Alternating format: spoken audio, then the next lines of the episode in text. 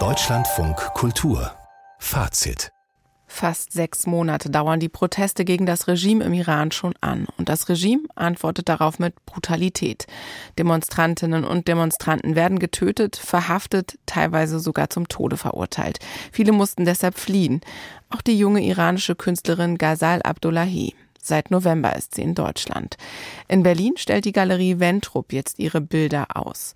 Zeichnungen auf Kaffeefiltern. Was es damit auf sich hat, das hat meine Kollegin Jaya Mirani herausgefunden. Frauen mit ernsten Gesichtern, die Lippen rot bemalt, manche mit geschlossenen Augen. Kleine Porträts von Ghazal Abdullahi mit schwarzem Filzstift und Farbe auf Kaffeefiltertüten festgehalten, mit Stecknadeln an einer weißen Wand befestigt. Es sind Gesichter von Frauen aus dem berüchtigten Evin-Gefängnis in Teheran. Eine von ihnen ist Abdullahis Mutter. Als meine Mutter ins Gefängnis kam, habe ich angefangen, Zeichnungen von mir ins Gefängnis zu schicken. Sie hat sie an die Wand neben ihrem Bett gehängt und so haben die anderen Frauen diese Bilder gesehen. Als ich meine Mutter besuchte, habe ich dann angefangen, auch mit den anderen Inhaftierten zu sprechen. Da entstand eine Verbindung zwischen mir und diesen Frauen und diese Verbindung brachte mich dazu, auch sie zu malen. Seit drei Jahren sitzt Abdullahis Mutter im Gefängnis Sie ist Fotografin und Aktivistin, eingesperrt vom Regime wegen ihrer politischen Überzeugungen. Frauen wie ihr möchte Ghazal Abdullahi ein Gesicht geben, eine Präsenz außerhalb der Mauern von Evin. Vor meinem ersten Besuch im Gefängnis hatte ich bereits immer die Nachrichten über die Gefangenen gelesen. Ihre Gesichter waren mir vertraut. Als ich dann das erste Mal ins Gefängnis ging, war es, als ob sie in einer Sekunde nicht mehr nur Namen für mich waren. Du fühlst dich ihnen nah, weil deine Mutter, die dir am nächsten stehende Person, mit ihnen zusammenlebt und du das Gefühl hast, sie gehören jetzt auch zu deiner Familie. Die 28-jährige Iranerin begann heimlich Kaffeefilter für die Zeichnungen mit ins Gefängnis zu nehmen. Die Wärter haben sich nicht für die Bilder interessiert. Warum Kaffeefilter? Ich habe mit meiner Mutter darüber gesprochen. Wenn du anfängst, eine Person kennenzulernen, holst du dir vielleicht einen Kaffee und setzt dich mit dieser Person hin.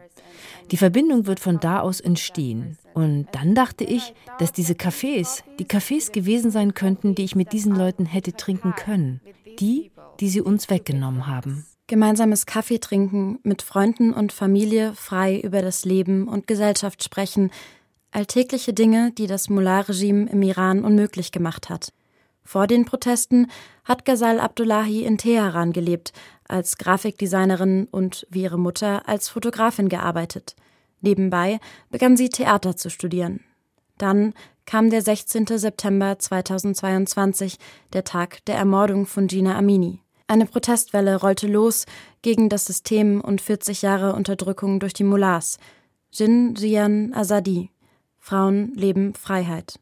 Auch Abdullahi ist am Anfang mit auf die Straße gegangen. Es ist wie in einem Kriegsfilm. Es ist, als ob Zombies dich angreifen und das Einzige, was du auf der Straße hast, sind andere Menschen.